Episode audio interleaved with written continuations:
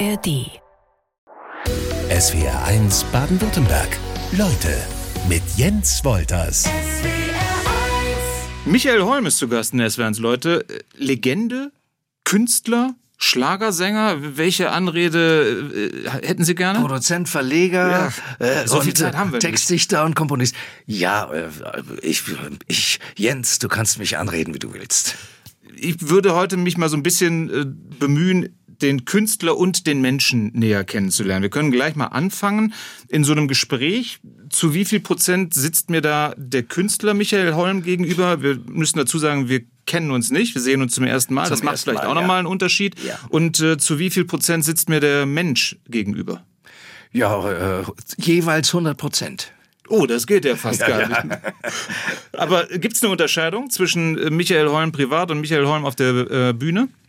Ja, natürlich auf der Bühne. Äh, die Bühne ist ja auch ein Podium, in dem man sich äh, exaltiert, in dem man äh, nicht jetzt wie wir zivil brav äh, äh die Meinungen austauscht, ja. sondern indem man die Energie von äh, eines Publikums äh, aufnimmt und die sozusagen wieder zurücktransportiert. Man spiegelt, man wird gespiegelt und man spiegelt zurück. Äh, das, das kann man auf die Art machen wie Frank Sinatra, indem man da mhm. und die große Magie um sich verbreitet und die einmalige Stimme äh, klingen lässt. Oder das kann man machen wie äh, Mick Jagger, Elvis Presley oder, oder Gildo Horn, ja, ja. indem man also, äh, oder Jürgen Drews, indem man eine äh, Körpersprache zu, zu den Titeln, zu den Rhythmen entwickelt, die das Publikum elektrisiert. Und sozusagen die emotionale Wirkung des Titels sehr verstärkt. Das wären jetzt die, die sozusagen die der Spannungsbogen äh, Frank Sinatra und und Gilda Horn. Der, ja. Und dazwischen kann man sich bewegen und jeder macht das auf seine Art, ich auch. Und äh, ich muss sagen, ich bin sehr, sehr gerne auf, äh, auf der Bühne. Ich habe das zwar zehn Jahre in den 80er Jahren ausgelassen äh, und dann erst in den 90ern mich wieder langsam äh, äh, hinentwickelt, aber ich bin sehr gerne auf der Bühne und nehme das Publikum gerne mit. Und ich merke immer, dass die Energie vom Publikum kommt. Und ich bin dann in der Lage, das zu spiegeln. Aber ich bin da jemand, der unheimlich sensibel ist, äh, die Emotion, die Energie des Publikums aufzunehmen. Worum geht's beim Gang auf die Bühne? Zum einen natürlich um die, die Kunst darzustellen, aber geht's auch darum, geliebt zu werden, gemocht zu werden? Das ist immer in äh, die Bühne generell ist das Spiel, weil das ist natürlich das ganz große Ja vom Publikum.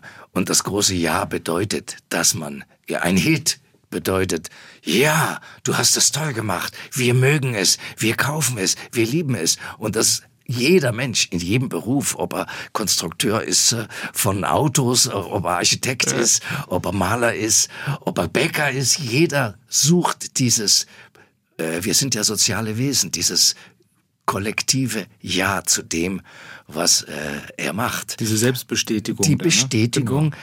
die dir und ich muss sagen, das ist auch das das ist auch äh, charakterbildend. Das gibt Menschen, die da ähm, äh, mit nicht klarkommen, aber es gibt eben sehr viele Menschen, die mit dieser Selbstbestätigung auch als Personen wachsen als Charaktere und das ist ja dann ein positiver Effekt. Ist das eine, eine Art Sucht auch auf die Bühne zu gehen, weil man es so, so gerne hat, weil man es dieses, dieses Gefühl so gerne mag?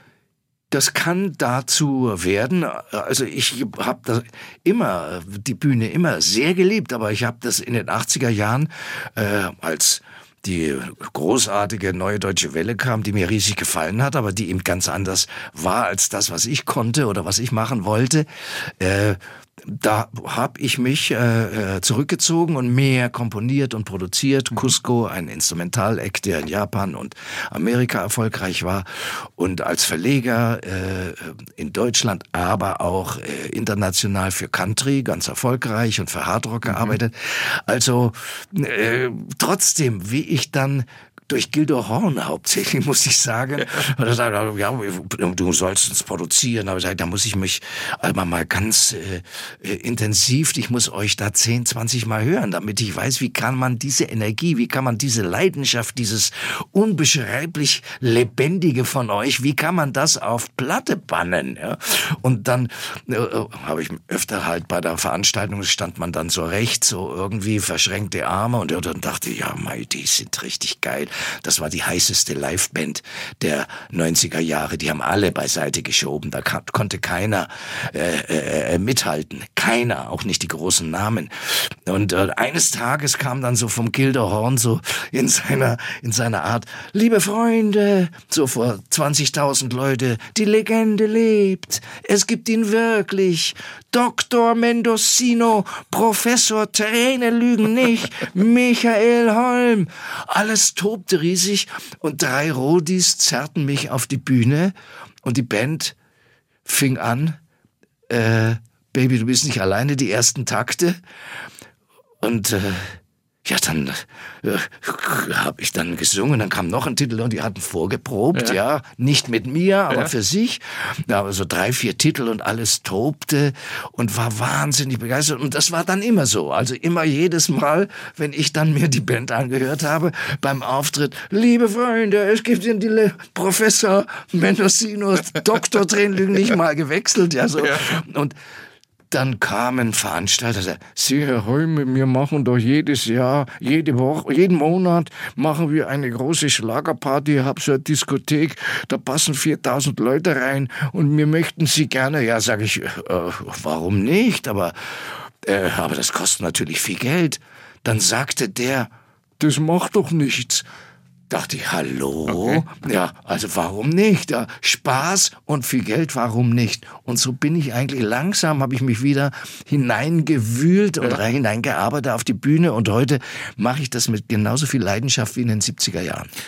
Was ich eben fragen wollte, Unterschiede Mensch und Künstler, Michael Holm, wenn ich mir das neue Album anschaue, äh, Holm 80, äh, bist du zu sehen in einem, ich würde mal sagen, so in so einem leicht glänzenden schwarzen Anzug, ja. goldene Krawatte. Äh, ja. Ist das eine Garderobe, die du auch privat trägst oder ist das nein, dann wirklich nein. zu Showzwecken? Das ist zu Showzwecken, Fernsehen oder Auftritt und vielleicht mal, wenn Ralf Siegel einer seiner vielen äh, Feste gibt, die ja immer sehr, sehr groß und sehr auch festlich sind. Dann muss dann, man das anziehen. Na, muss man nicht, aber da könnte ich mir vorstellen, okay. dass ich das da anziehe. Ja, Paillettenjackets aus den 70ern auch nicht privat Das getragen. war, ähm, das war natürlich äh, damals München, darf man nicht vergessen. München war damals die zweitgrößte Stadt, Musikstadt der Welt. Und die, die, die Welt ist nach München, aus Paris, aus London, aus mhm. New York, aus Mailand ist man nach München gefahren, um sich da einzukleiden. Ich habe mir meinen goldenen Palettenanzug, den hatte ich mir äh, beim Lord John Lady Jane. Und da haben sich die Rolling Stones eingekleidet, so. die da damals ja in München herumhingen. Mhm. Ja, also sogar eine Party mir ge, äh, gesponsert haben. Aber das ist eine andere, eine längere Geschichte. Oder wenn Sie die wissen wollen, erzähle ja, ich ganz, kur ganz kurz. Äh, die Rolling Stones produzieren bei Giorgio Moroder im Arabella Haus. Guter und Freund guter Freund und, und äh, großartiger Musiker, mhm. Welt, welterfolgreicher Musiker, ähm, produzieren bei dem und ähm, Giorgio ruft mich an und sagt, du, Michael, du musst kommen mit Platten. Sag mit was für Platten? Weißt du, so Platten, Schnittchen. Du, du weißt, die Rolling Stones, die haben bei dem, bei dem äh, Käfer, haben die ein Riesenbuffet bestellt. Und dann sind sie gekommen und dann schaut der Keith Richard auf das Buffet und sagt, let's go to the Augustiner. Und da sind sie alle in den Augustiner Biergarten gegangen. Jetzt habe ich hier das ganze Riesenbuffet. Ich möchte das nicht wegschmeißen. Sage ich, um Gottes Willen, nein, nein, nicht wegschmeißen. Und habe dann ein paar, alles, was ich an Platten hatte, an großen Tellern, bin ich äh, rübergefahren. Ich wohnte damals in Menzing, das andere ist ja Bogenhausen, ja. Arabella Haus. Hab da das vollgepackt mit den leckersten, wunderbarsten Delikatessen von Käfer, bekannte ja. äh, be bekannte Firma in äh, München. Und dann habe ich meine Freunde angerufen, dann haben wir 30, 40 Leute haben dann auf Kosten der Rolling Stones Party gefeiert. Also es ging nicht um Schallplatten, sondern um, um große äh, Servierplatten. Okay. Richtig, und die Stones ja. hatten mehr Lust auf Bier und Haxen einmal, und Schnitzel. Ja, ja ne, die okay. haben dann, ja, Haxe und so, ne? Keith Richard. ah, no, let's go to the Augustiner. dann sind sie in den Augustiner Biergarten. Aber, aber dann können wir da vielleicht schon mal ähm, äh, eingreifen. Das Showgeschäft, wenn ich so eine Geschichte höre, ähm, die ja jetzt schon ein paar Jahrzehnte zurückliegt, hat sich In den das... 70ern, ja, Genau, hat ja. sich das ähm, groß verändert? Also war es früher, weiß ich nicht, ähm, wilder auf der einen Seite, familiärer auf der anderen Seite? Ja, also in den 70er Jahren, es war definitiv wilder. Und es war alles noch nicht so definiert wie heute und es war auch noch nicht so alles so separiert wie heute. Äh, Deutsch war halt alles, ja, ob einer äh, Rock oder Schlager oder Dings oder das war alles Schlager.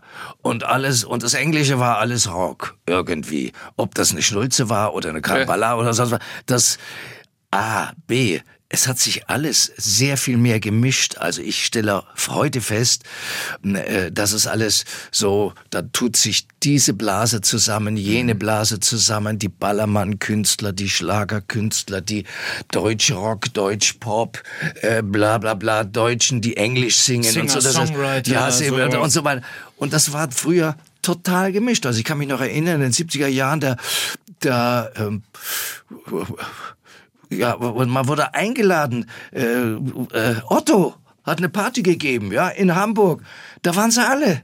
Von äh, Lindenzwerg bis zu äh, Michael Holm. Ja. also alle durcheinander. Das war lustig. Das war, da kamen Komiker dazu und irgendwelche Spätzeln, ja, die er nur so kannte. Also und so waren generell in den 70er Jahren, das war also Vogelwild, wie man heute sagen würde.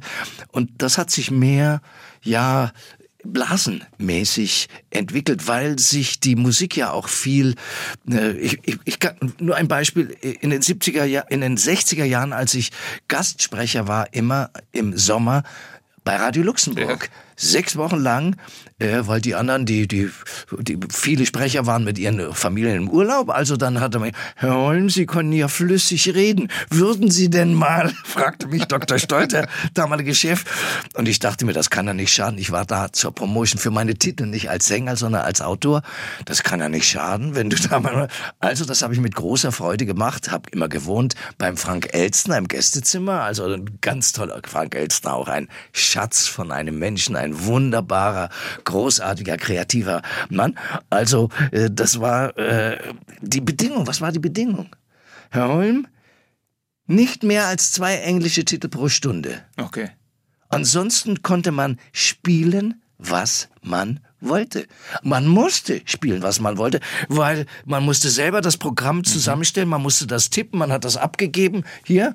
Und mir hat er nur noch gesagt, nicht mehr als zwei Michael Holm-Titel, meinte er als Autor. Ja. Und ich hätte gar keines gespielt, hätte ich mich gar nicht getraut. Aber so habe ich eine, einen Titel von meine, aus meiner Feder, Ja. dann die irgendwelche Kollegen gesungen hatten, Sänger, äh, die habe ich dann schon gespielt. Das habe ich dann wahrgenommen, die Möglichkeit. Aber, aber so, solche Geschichten habe ich halt gelesen. Gewohnt bei Frank Elstner, eingeladen äh, bei Sean Connery auf, Ja, äh, da in, in, äh, in Marbella. Großartig. Äh, würde es sowas heute auch noch geben? Das weiß ich nicht. Da muss ich sagen, da, da vielleicht ja, vielleicht nein. Aber das mit dem John Connery, den hab ja ich nicht kennengelernt, sondern der Christian Anders. Genau. Und wir waren Christian ein ganz verrückter, äh, ausgeflippter Kollege, der eine tolle Stimme hat und toll schreiben konnte und immer ein bisschen ein Spinner war. Aber ich habe ihn immer gemocht und wir haben uns immer gut verstanden. Und er hatte mich eingeladen schon an, an sag mal, komm doch nach und dann John Connery, ich wohne da und so. Ja, sag ich, du, Oh, oh, wieso?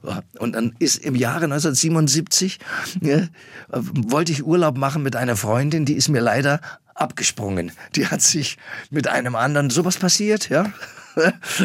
Die hat sich in einen anderen verliebt und ich stand dann irgendwie ähm, Ende Juli stand da und wo, wo was mache ich im Urlaub? Und dann habe ich den Christian angerufen, sage, du Christian, steht deine Einladung noch? Ja, komm, auf jeden Fall, komm.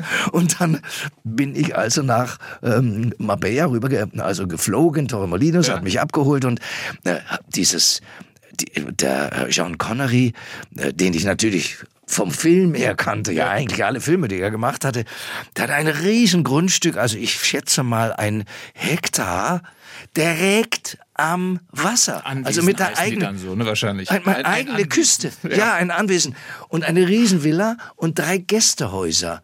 auch wieder so 120, 130 Quadratmeter groß, also immer drei Gästezimmer, ein Wohnzimmer, also voll ein. Und eins war eben bewohnt vom Christian über, ich weiß nicht, anderthalb, zwei, zweieinhalb Jahre, ich weiß gar nicht, wie lange er da gewohnt hat. Für umsonst natürlich, ja. Der äh, John Connery, äh, der spielt ja nicht, der ist. So wie der rüberkommt, so herzlich, so witzig, ironisch, so spontan, äh, so äh, verständnisvoll. So ist er in Wirklichkeit. Also ich habe ja nur nicht einmal, sondern ich habe den, also sozusagen äh, sechs Wochen von der, fast jeden Tag waren wir zusammen und abends sowieso mal eingeladen. Der beste Steakladen, der beste Fischladen, der beste Dingsladen, also immer das Beste. Und da waren wir dann immer mit zwei, drei, fünf, Zehn Autos fuhren dann hin okay. und er machte immer den Big Spender. Ich habe dann auch mal zum Christian gesagt, du Christian, wir müssen dann auch mal, das ist ja peinlich, wir waren immer eingeladen, wir sind ja auch nicht auf der Brennsuppen dahergeschwommen. Ja. Also das ist ja, dann müssen wir jetzt auch mal einladen. Dann sind wir dann mal zum Wirt gegangen. Äh, das hat jetzt alles schon bezahlt. Okay, man kam immer zu spät. Man kam in jedem Fall zu spät, also großzügiger und generöser und ja, äh, mit einem offeneren Herzen als dieser John Connery. Nebenbei ein unheimlich attraktiver Mann und er wurde eigentlich immer attraktiver, je älter er wurde. Das ließ nicht nach bei ihm, sondern das wurde, das war großartig. Also ich war wirklich total fasziniert. Und es soll Eier laufen, Topf schlagen und ja, äh, äh, was noch gespielt ja, wird? Seil ziehen und Sackhüpfen, die, Sackhüpfen, ja. die verrücktesten. Das war ja auch so richtig Kindergeburtstagsmäßig. Da war äh, irgendwie seine Frau war wohl äh, äh, äh, irgendwie aus dem marokkanischen Königshaus. Wenigstens schwebten da einen eines Nachmittags schwebten da alle möglichen Burnusse ein und da waren wir auf einmal irgendwie 80, 100, 120, habe ich ja nicht gezählt, aber war reichlich und da war Sean Connery und machte alle möglichen Geme Dingspiele. Es fehlte nur noch Topfschlagen oder sowas und er rannte auch immer rum so mit Listen und machte äh, wer hat da gewonnen und da war das machte er ganz sportlich. Okay. Also die Engländer oder die Schotten sind vielleicht so drauf. Also war richtig ein Sportevent mit diesem komischen ja, Seilziehen und Sackköpfen und äh, äh, Eierlaufen und und und. also und zum Schluss die wer die meisten Punkte hatte der kriegte dann eine Magnum Wölf Wölf Clicquot ja also wirklich so ein Riesenteil wurde dann weil entzückend. Also das kannst du dir im Film, wenn du sowas im Film siehst, ach komm. Und die Erwachsenen haben da alle mitgezogen. Das hat einen riesen Spaß gemacht. Also wenn ich das höre, erwachsene Menschen im Showgeschäft machen Eierlauf und Sackhüpfen, dann würde ich gleich die Frage stellen, waren Drogen im Spiel? Äh, wer weiß. Wobei die, äh, natürlich, das waren äh, Gäste aus äh, ich glaube auch Verwandtschaft von seiner Frau und äh, das waren auch durchaus also Burnusträger mit langem äh, Gelaba oder wie das mhm. die Kleidung heißt, die dann mit alle haben mitgemacht. Diesem Jean Connery konnte man sich nicht entziehen, dieser Lebensfreude, dieser Begeisterung, dieser Herzlichkeit. Äh, es ist wunderbar, dass es solche Leute gibt und noch schöner ist es, die dann mal live zu erleben. Das ist wirklich eine Bereicherung und so habe ich das auch empfunden. Das ist wahrscheinlich so die, die, die angenehme Seite dieser, dieser wilden Zeit, aber du sagst auch, Machotum mit offenem Sexismus, verbale Gewalt, Homophobie waren allgegenwärtig. Hat's da in der Geschichte des Showgeschäfts dann irgendwann den Wandel gegeben oder ist es nur weniger geworden oder unauffälliger ich, oder versteckter? Ich glaube, es ist radikal anders heute. Das liegt daran an der MeToo-Bewegung und an dem, äh, ja, die Gay-Community, äh, die lässt sich auch nicht mehr so einfach beiseite drücken. Ich hatte da immer ein ganz offenes Verhältnis, weil mein Onkel der äh, Dr. Berger, der der Leibarzt des Königs Idris von Libyen war, der ja im Jahre 69 von Gaddafi, kann man alles nachlesen mhm. in der Geschichte, ja, von Gaddafi gestürzt wurde und dann also er wieder, mein Onkel, ne, Wolfgang Berger, Dr. Wolfgang Berger, ähm, Facharzt für innere und Tropenkrankheiten, der kam dann wieder äh, nach Deutschland zurück und musste also dann, Anfang 50 war er wohl, oder ja, äh, musste wieder ganz von vorne anfangen, war da ein riesig erfolgreicher, reicher Mann und, und wohnte, weil ich eine Wohnung hatte in München, Obermenzing, eine Sieben-Zimmer-Wohnung. Wozu braucht ein Junggeselle okay. sieben Zimmer? Ja, 240 für Quadratmeter für 600 Mark, ja. Oh aber jeden Monat, Herr Hohem, jeden Monat, sagte die Frau Kokotaki, meine Vermieterin, ja, weil man sah so jung aus, ja, und da hat sie, hat sie mir nur äh, war sie sich nicht sicher, ob sie ihre 600 Mark im Monat auch kriegt. Ja, hat sie bekommen.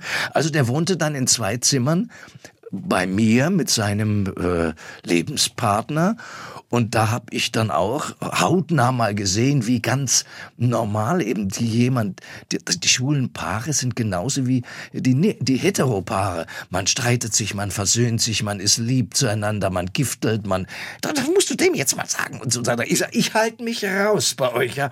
Aber deswegen, ich hatte da immer eine ganz offene, lockere Beziehung. Also nach dem Motto, ich bin froh um jeden, der schwul ist, da ist für uns die Konkurrenz nicht so groß, ja, nach der, für uns Heteros, ja. Das war so mein, mein Spruch immer, wenn einer gegiftet hat auf Schwule, jetzt hört's mal auf, ich bin jetzt doch froh, ja. Das hat dann manchen auch eingeleuchtet. Also, aber generell, wir hatten Kollegen, das wusste übrigens jeder, wer schwul war von den Kollegen. Und damals war das selbstverständlich, dass man die Kollegen nicht hingehängt hat. Heute wäre das gar nicht mehr möglich. Heute war ja, der ist da, da, da, da. Nein, wir wussten alle, und das waren einige ganz große Namen, aber ich sage sie heute noch nicht, selbst wenn Sie es wissen. Ich werde dann, ist ja auch ganz egal weil es damals nachteilig gewesen wäre für die Kollegen. Und äh, das andere, war, auf was Sie jetzt angespielt haben, das war so ein bisschen äh, Machotum. Es war, da, da wurde, äh, wurde man also teilweise richtig äh, unverschämt angeredet von den Mächtigen. Das waren halt dann diejenigen, das waren die Regisseure oder mhm. die äh, Redakteure auch teilweise.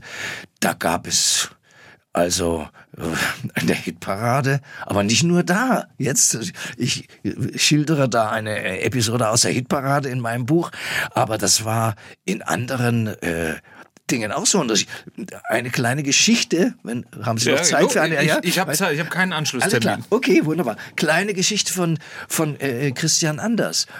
Da gab's die Musik aus Studio B. Mhm. Und da gab's einen äh, Moderator, Hennen Wenske, der immer unverschämte Geschichten über die Auto, über die Herrschaften, die er angekündigt hat, anders als die als Dieter Thomasek. Ja. ja, die waren dann irgendwie, naja, irgendwie hier Schnulzen, Heini und solche Sachen, so war angesagt. Und Christian Anders war einer, der sich was sowas nicht gefallen hat lassen. Also der wurde dumm angesagt. dann sagte er, ach so, mag man den kleinen Christian also hier nicht? Ja, dann gehe ich wieder. Und dann ist er mitten in der Live-Sendung raus. Auf das waren die nicht vorbereitet. Da gab's dann ARD, ja, drei Minuten Bildstörung während Musik aus Studio B. Ja. ja, also, äh, das, das heißt, es war generell üblich, weil man hat das Gefühl gehabt, wir haben die Power, also äh, äh wir äh, schleudern auch immer. Wir müssen, wen wir akzeptieren, mhm. den äh, gewisse Künstler wurden durchaus sehr freundlich und herzlich angesagt und manche wurden dann einfach äh, Chor Publikum äh, niedergemacht, äh, was sich nicht jeder hat gefallen lassen, unter anderem auch ich nicht. Wie ähm leicht kann man lernen, mit Kritik, mit äh, negativer Kritik umzugehen? Oder wie schnell muss man es im Showgeschäft vielleicht auch Ja, äh, generell. Jeder Künstler, mhm. sage ich mal, ob er Maler ist, Ding, oder, oder sogar, wenn es weitergeht, Architektur oder sowas. Äh. Jeder Künstler öffnet irgendwo sein Herz, sein Kreatives und zeigt seine verletzliche kreative Seite dem Publikum und dann jeder, jeder im Publikum ist, äh, hat das Recht, da sein Giftmesser hineinzustoßen. Damit musst du leben. Selbst Goethe und äh, äh, sonstige Beethoven und selbst die, diese Giganten der Kreativität und der Kunst äh, wurden ja äh, von anderen teilweise niedergemacht. Also deswegen das darf man sich nicht so zu Herzen nehmen. Man muss damit rechnen, dass man kritisiert wird. Jeder, der, jeder Politiker, da kannst du das, das Richtigste da sagen in der Welt, aber dann gibt es jemand, der ist ganz anderer mhm. Meinung und der, der zeigt das dir dann mit ganz krassen Worten, äh, die dich verletzen können oder die sich teilweise verletzen sollen. Aber so ist das Leben. Wer sich das aufs Butterbrot schmiert und das isst, der ist selber schuld. Da muss man dann auch eine gewisse Distanz haben. Ne, wir leben nicht von denen als Künstler, die es nicht mögen, sondern wir leben von denen, die es mögen und die kaufen es und die sind begeistert und die kommen in die Konzerte und die klatschen. Und die, die es nicht mögen, die kaufen es nicht, die kommen nicht in die Konzerte, die klatschen auch nicht, sondern die machen üble äh, Bemerkungen. So ist das Leben. Aber Kritiken zu lesen über ein Buch, über eine Platte, da, da wird ja wirklich die persönliche Arbeit bewertet. Ja. Wie geht man da am besten mit um? So mit ganz vielen Jahren äh, ja, Showgeschäft auf dem Buckel. Eben, ich glaube, das ist eine Frage der Erfahrung dann. Das ist also, ich freue mich über gute Kritiken, ohne jetzt da also äh, gen Himmel zu schießen. Ja. Und ich äh, äh, bedauere schlechte Kritiken, ohne mir deswegen die Kugel zu geben. So klar und leicht und an, anschaulich will ich es Gut. Ihnen, will ich es dir, lieber Jens, erklären. Das ist halt, das, so ist das Leben und jeder von uns muss mal mit Kritik und mit Ablehnung zurechtkommen. Auch äh, der, der nicht auf der Bühne steht, der hat dann halt Kollegen, äh, die also über ihn, schlecht über ihn reden. Alles, alles das darf man, wenn man in sich ruht und jetzt den Wert der eigenen Person nicht misst am Urteil anderer, sondern äh, an dem am Urteil oder an der Verbindung, die man mit mit äh, dem engeren Kreis, mit den Freunden, mit der, mit der Familie hat, dann äh, kommt man da auch nicht so schnell aus dem Gleichgewicht. Ich habe gelesen, die Frau mag die Musik nicht. Meine Frau mag, sagen wir mal, nie, sie hört äh, sie hört eher mal Sherry, Sherry Lady, sowas, okay, ja. Also ja. Oder ähm, äh, sehr gerne Marianne Rosenberg. Ähm, Und den eigenen Mann nicht? Ja, sie hört auch, ja, es gibt einige Sachen, die sie sehr gerne mag. Also zum Beispiel gibt immer so ab und zu, also ähm, äh, ein Titel, als die alten Zeiten jung waren. Mhm. Äh, ne, meine Augen sind noch blau als die alten Zeiten. Also so, eine, so, ein, so ein angerockter äh, Schlagerding fand sie sehr, sehr geil. Okay. Also es gibt dann immer wieder, aber nicht generell. Und bei uns zu Hause wird viel Musik gehört, aber eben das, was jeder will. Meine Kinder zum Beispiel haben sehr gerne Cusco gehört. Mhm. Und äh, ja, überhaupt, wir haben früher immer sehr, ich habe mit den Kindern immer gesungen, abends, mit Gitarre, ja, und dann vorgelesen. Und wir haben immer zusammen gesungen. Mein Sohn eines Tages sagt, sing, was wollen wir jetzt singen, ihr Lieben? Ach, sing doch mal, was du so singst, ja. Und dann habe ich halt mal Parfums im Regen, Mendocino, ein verrückter Tag und so weiter. Und auf einmal war, kam das dann so, dass ich immer, sag mal, was ist eigentlich los mit euch? Wir wollen gemeinsam singen und dann singe ich euch nur immer vor. so, so geht's nicht. Aber so entwickelt sich das halt. Äh, was man, glaube ich, ja nicht so weiß von dir, ähm, ich glaube, dass du da sogar auch so ein bisschen mitspielst. Du bist immer so als der Schlagersänger bekannt, in ja. erster Linie. Ja. Aber du hast ja eben schon bei der, bei der Vorstellung deutlich gemacht, dass du viel, viel mehr gemacht hast. Ähm, bis hin zu drei Grammy-Nominierungen. Ähm, und ich glaube, eine Nummer, die du mit 14 geschrieben hast, die hat dir äh, den ersten großen Erfolg nicht Richtig. hier, sondern in Japan eingebracht. Richtig. Das hat ja gar keiner auf dem Schirm. Ist das was, wo du sagst, ist ganz gut, dass ich das weiß, wenn äh, alle anderen mich Ach, nur für den. Gut, dass niemand weiß, ja. dass ich Rumpel sei. Ja, ähm, ich habe das durchaus äh, auch früher verbalisiert, hat sich halt keiner dafür interessiert, also habe ich es weggelassen. Äh, aber äh, im Übrigen ist es ein großartiges Gefühl.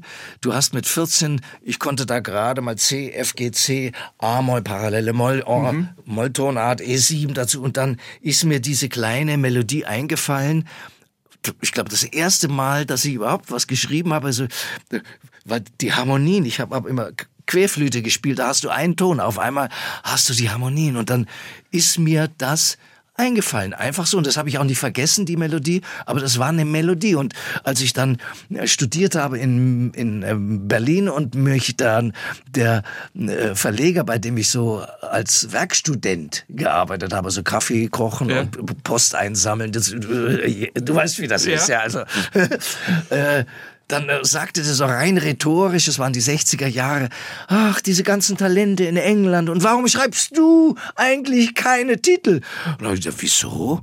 Ich habe auch schon Titel. Ja, wie viel denn? Ja, 100, 120 und ich weiß gar nicht wie viel. Ja, dann spiel doch mal was vor. Ich brauche eine Gitarre. Eine Gitarre für den Michael. Und so. Dann habe ich halt so die drei, vier Titel vorgespielt, wo ich dachte, das wären meine gelungensten. Unter anderem eben dieses ja. später sogenannte Desert Island. Und da wurde es ganz ruhig. Irmi, war die Sekretärin, komm doch mal mit den Papieren. Und die Papiere waren die Vertrag. Aber das wurde gleich erkannt zumindest. Das, der Titel wurde sofort erkannt, wurde drei Monate später produziert. Ähm, ein Klarinetten, von einem Klarinetten, Sir Gusche hieß der. Roger Bennett war dann der Künstlername mhm. auf der Platte. Sir Gusche war so einer von diesen äh, wunderbaren Jazzern, die damals äh, New Orleans und, ja. Dis Dixieland Jazz gemacht haben.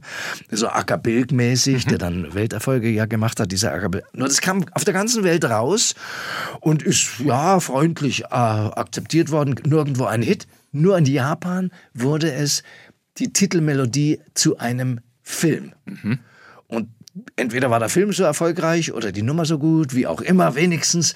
Das wurde dann monatelang Nummer eins und 17 äh, Coverversionen. Das Tokyo Symphonieorchester hat's aufgenommen. Es gab zwei gesungene Versionen, also da dann japanischer Naoma Yasukina und so. Mhm. Also äh, hochinteressant für mich. Ja. Aha, Instrumentalnummer, da machen die einfach einen Text drauf.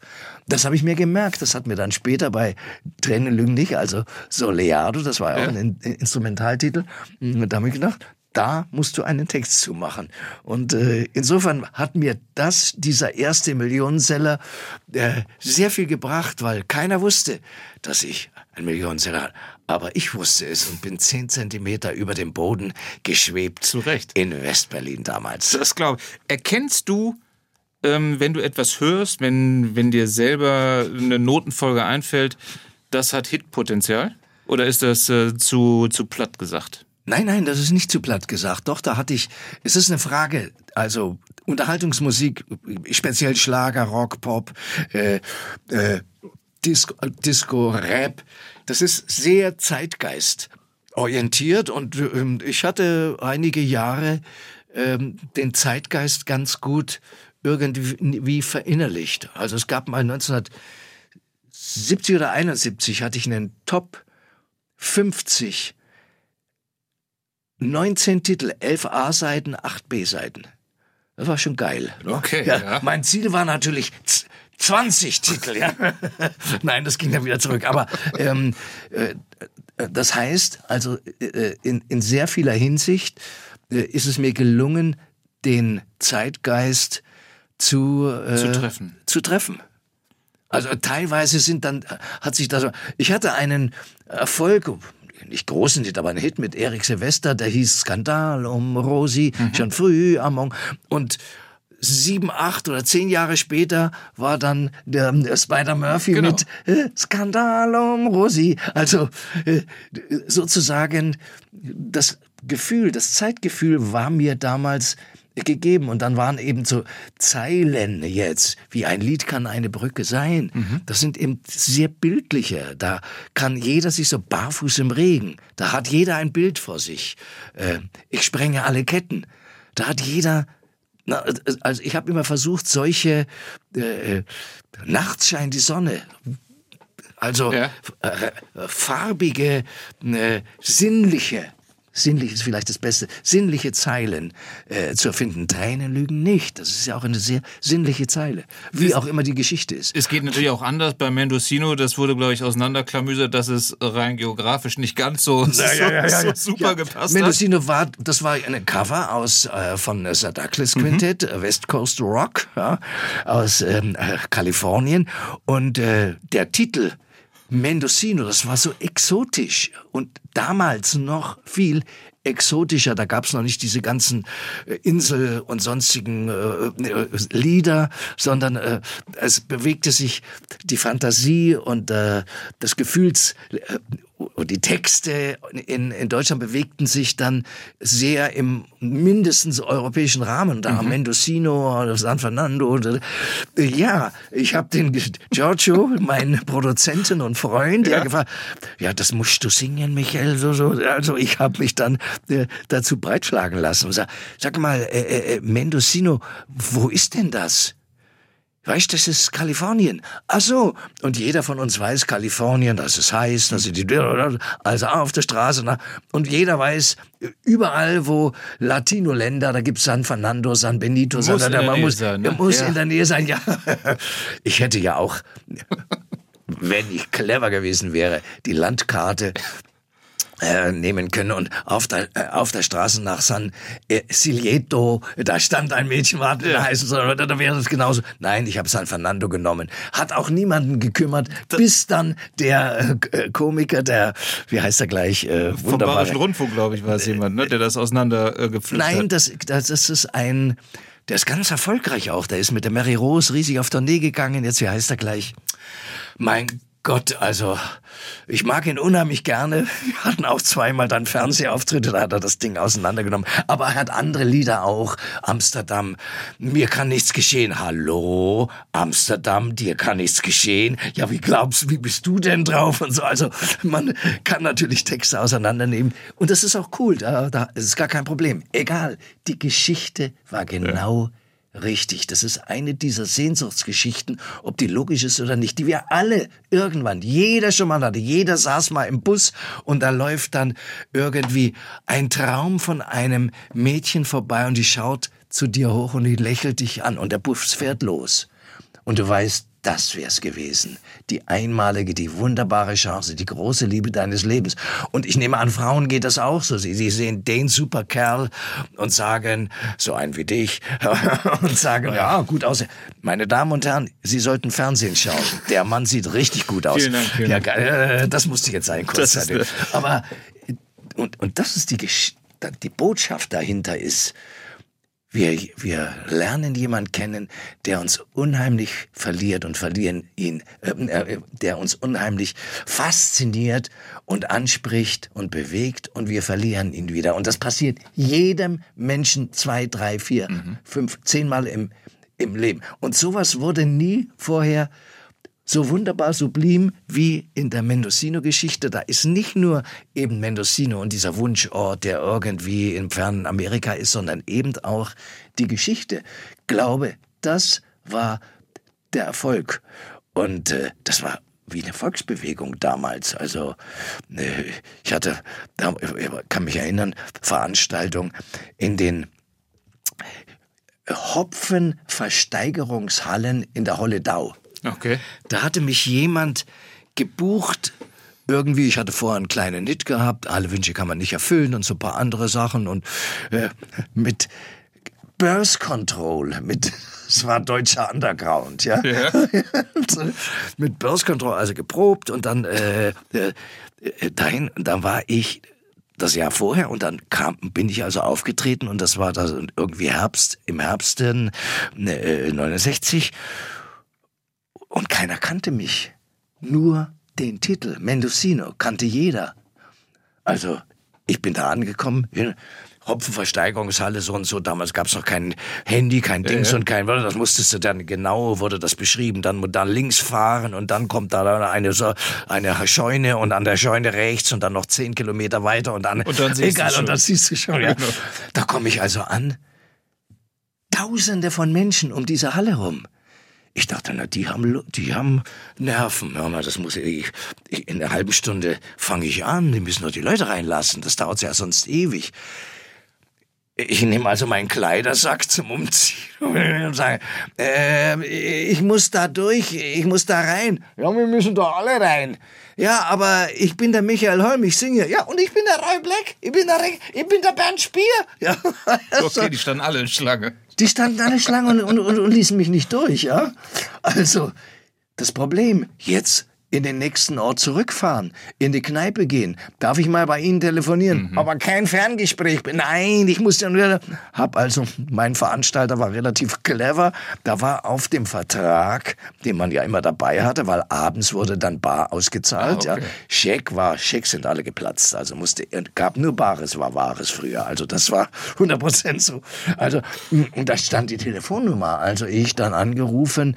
Die Mutter von, war, war auch eine clevere, die habe ich dir kurz die Situation erklärt. Ja, fahren Sie wieder hin, mein Sohn wird das regeln. Ja, und dann bin ich also da wieder hingefahren mit meinem Ford Mustang Cabriolet. Schönes geiler Auto. Wagen, ja, geiler Wagen, das musste sein. Ne? Ja, man spinnt ja auch ein bisschen, ja. in dem Alter sowieso.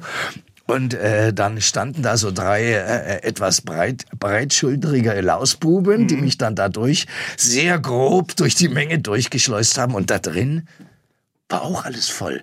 Und das war ja damals noch so, nicht mit Karte und so, sondern mit Stempel. Ja, da kriegst du so einen Stempel auf die Handfläche und damit vor Eintritt.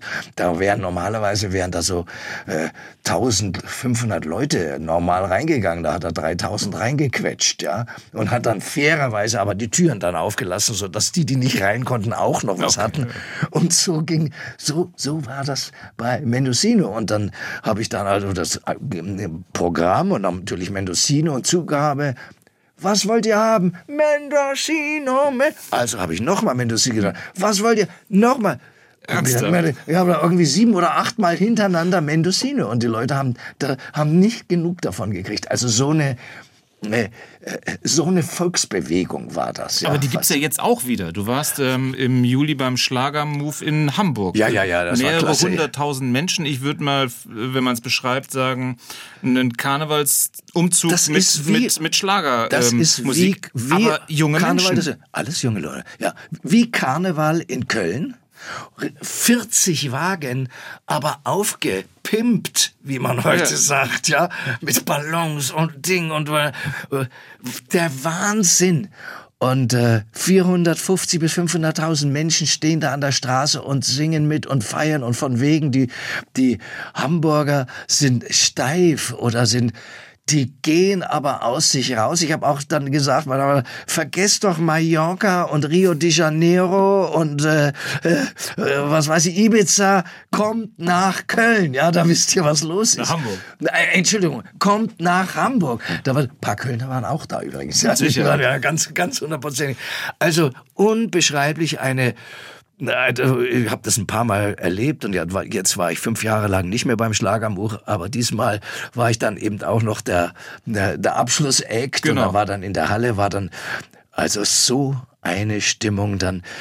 Das, was ich äh, vorhin gesagt hatte, das gibt einem dieses Widerspiegeln, dass diese Energie, die auf dich zuströmt auf der Bühne, die gibt dir eine Kraft und eine, ein Lebensgefühl, das wirklich ganz, ganz speziell ist und das man nur haben kann, wenn man auf der Bühne steht. Und deswegen verstehe ich durchaus die Schauspieler und die Sänger und die, die Leute, die auf der Bühne arbeiten, Moderatoren und was auch immer, die also da unheimlich gehuckt sind und denen das irrsinnig fehlt, wenn es nicht wenn sie es nicht haben und ich genieße das wahnsinnig.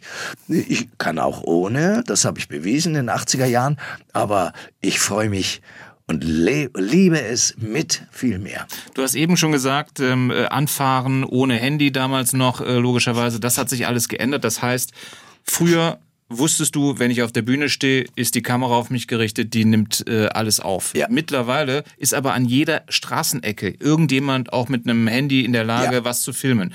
Das heißt, du musst mehr aufpassen oder du bist ähm, noch weniger Privatperson. Was, was äh, ist das für dich für ein, für ein Wandel? Das ist das Interessante. Du sprichst genau das an. Wir waren ganz anders gepolt früher. Also man hat sein Privatleben, sein Inneres, das hat man möglichst voll außerhalb der Diskussion ge gelassen. Wenn man heute sieht, was Künstler bis zur Operation, die sie da hatten und Ding und der Hund ist krank und die Liebe ist zerbrochen und die Dings ist schwanger oder nicht und was, also wie sie ihr Innerstes nach außen kehren und da dann äh, 100, 200, 500, 2 Millionen oder 10 Millionen Leute haben, die sich dafür interessieren, die dann die Follower sind und die das äh, genießen und äh, miterleben sozusagen. Das, das war damals ganz, ganz anders. Also wir sind noch sozusagen sozialisiert worden, alles für dich halten. Ganz privat. Du bist als Künstler der und das Private geht nicht mehr. Da ist eine Mauer dazwischen, ja. Und ähm, dann gab es diese Entwicklung, dass äh, in der Presse dann äh, sich äh, Menschen sehr auf eingeschossen haben auf prominent und äh, die das auch wieder versucht haben zu verhindern, da Prinzessin Diana mhm. als Stichwort. Und mittlerweile ist es so, dass das Gegenteil passiert. Also alles muss äh, veröffentlicht werden. Also es gibt keine privaten und deswegen, ja, auch ich weiß mittlerweile, dass das Publikum lieber ein, ein Selfie hat als mein Autogramm, ja, und dass man von allen Seiten aus ähm, gefilmt werden kann und sich unter Umständen dann auch ähm, äh, blamieren kann. Also deswegen, es braucht heute dann doch Disziplin und äh, viel äh, Selbstkontrolle, um nicht äh, pausenlos negativ aufzufallen. Aber du äh, bedienst es ja auch mit. Ne? Also du bist auch bei, bei Instagram ähm, anzutreffen. Ähm, mittlerweile, ja. Genau, weil du weißt, das gehört mittlerweile dazu. Das hat meine Firma auch dann so verlangt. Aber ich gesagt, ich weiß gar nicht, wie ich das machen soll. Ja, das machen wir dann okay. alles und da gibt es dann wirklich äh, äh, äh, Leute, die das ganz toll machen. Ein mein Facebook macht zum Beispiel äh, der Jochen Dobnik, da ist er Wiener, Werner, ja. Äh, dann äh, die Instagram und das andere, das macht wiederum der Manfred Rohleff. Also äh, ja, es ist so und ich, äh, wer bin ich, um hier neue äh, Dinge einzuführen? Ja. Ich, ich, ich bin Mainstream immer gewesen und das bin ich sehr gerne. Und natürlich mache ich heute dann auch, bin ich heute auch internetmäßig äh, durchaus zu packen. Du hast gerade gesagt, privat äh, blieb Privates. Ich habe mal so ein paar Schlagzeilen rausgesucht. Da kannst du mir dann gerne sagen, ob das dann halt auch alles Dinge sind, die Jahrzehnte später ähm, äh, erst auf den Tisch kamen. Also, und das waren dann durchaus, ich habe jetzt hier ähm, aus der Zeit, Michael Holm war noch nie betrunken. Richtig. Stimmt ich, noch? Ja, das stimmt nach wie vor. Ich war vier, fünf Mal hatte ich einen, wie man in Bayern sagt, dann Doulieu. Mhm. Also äh, ich habe gemerkt, aha, ich konnte immer noch gerade gerade einen St auf den Strich gehen. Aber ja, was weiteres sollte ich nicht trinken. Aber, aber dann, ich habe das immer gemerkt. Also ich wollte nie die Kontrolle verlieren. Ich bin kein Mensch, der also dann rallend herum, ja. wie ich das durchaus auch bei sehr tollen Kollegen und wunderbaren Menschen erlebt habe, die dann ein, einfach die Kontrolle voll verloren haben. Das war halt nie so mein Ding. Deswegen, nein, ich war noch nie betrunken. Aus dem Spiegel habe ich. Michael Holm hat eine Affäre mit Ingrid Steger. Tauchte das auch Jahrzehnte später erst auf? Ja. Okay. Das haben wir damals, die Ingrid und ich, ich meine, Ingrid war äh, äh, ein Heiligtum, das war das Deutsche Armee, die mit Klimbim, die war das also stimmt. entzückend. Und wir beide waren acht Monate zusammen und das haben wir sehr Unsere Freunde wussten das alle, aber keiner, das war damals eben auch so. Das gehörte sich nicht als Freund, hey, ich weiß was, Herr mhm. Lehrer.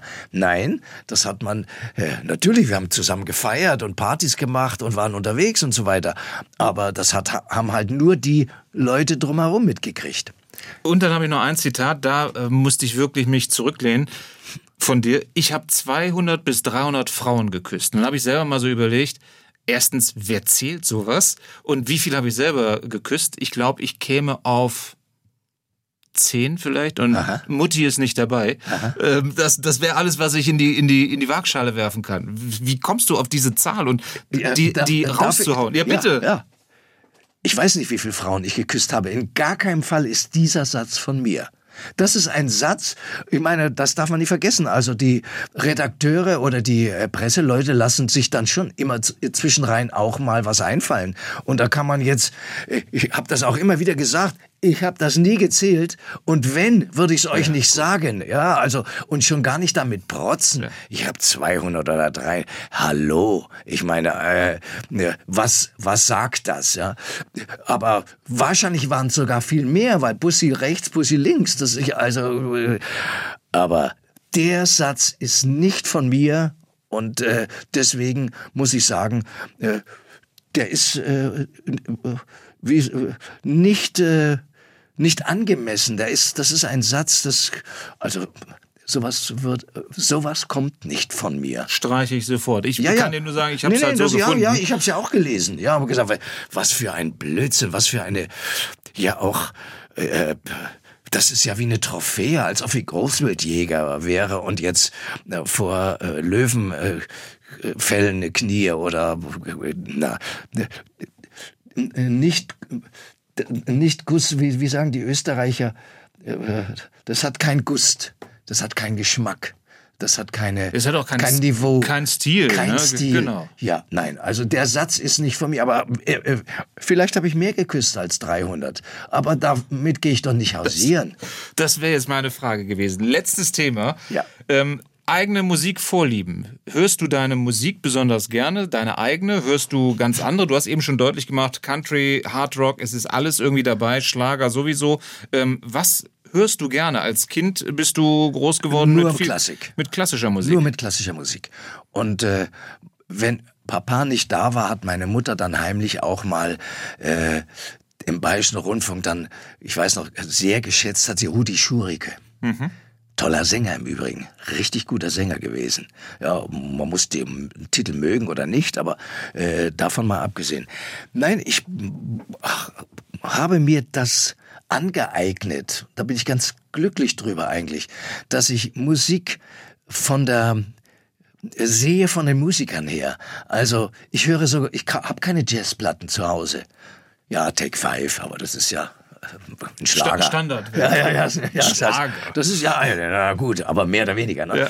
Aber äh, ich bin in, äh, ja sehr viel in, in Amerika gewesen, also von 1979 bis 2004 war ich jedes Jahr vier bis acht Wochen in Amerika, je nachdem, was ich da zu tun hatte und äh, wie die Promotion-Situation auch für Cusco war. Und äh, da habe ich mir angewöhnt, in Los Angeles in den Dantes Club, also Dante, Dantes Club zu gehen. Und da spiegeln so die Spitzenmusiker, auch die Session-Musiker, die ja ein irres Niveau haben, auch in, in Los Angeles, die machen da einmal in der Woche so Big Band Jazz. Also das sind dann 35, 40 Leute sitzen auf der Bühne, ja, und es sind knappe 200 mehr passen nicht rein. Das sind dann die Verwandten, die Freunde und Presse und so weiter.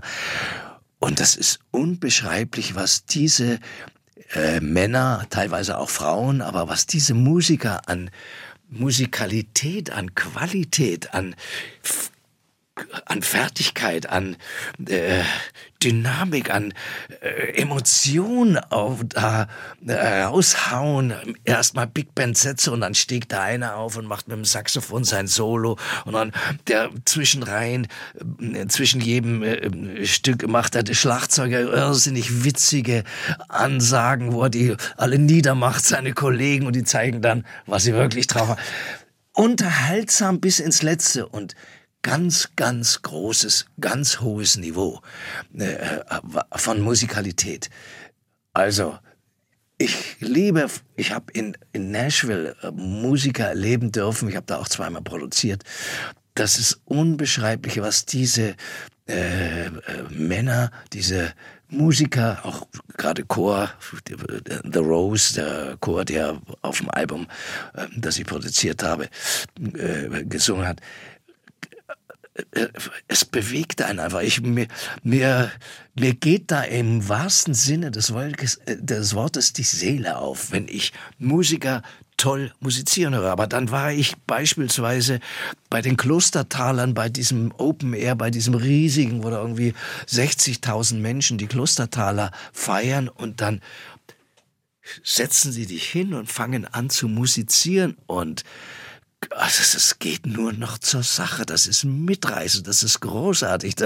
Das heißt, von der Volksmusik über Schlager, Pop, Rock bis zum Jazz kann ich alles. Wo ich Probleme, ganz ehrlich Probleme habe, in der Mehrheit, das ist Rap und, und, Mhm. und, und äh, Hip-Hop. Hip-Hop. Wobei da gibt's dann auch wieder Grandmaster Flash ist eine Weltklasse. Also das ist wunderbar, was der da an neuem musikalischem in die Welt gebracht hat und dann äh, andere Sachen wie Israelites und es gibt auch da Nummern, da brauche ich immer, ich bin halt ein Melodiemensch, ja. Und nach wie vor meine ganz große Liebe ist äh, die Klassik und da ist ja, Anfang und Ende aller Musik ist Johann Sebastian Bach äh, für mich. Und äh, das alles äh, in einer Person und mit großer Leidenschaft und Liebe gehört. Das heißt, ich langweile mich nie. Äh, Ich, es gibt so viel Musik, die man noch entdecken kann und äh, die man lieben kann. Michael Holm, Legende, Künstler, Mensch. Vielen Dank fürs Kommen. Ich habe mich sehr gefreut. SWR 1 Baden-Württemberg. Leute, wir nehmen uns die Zeit.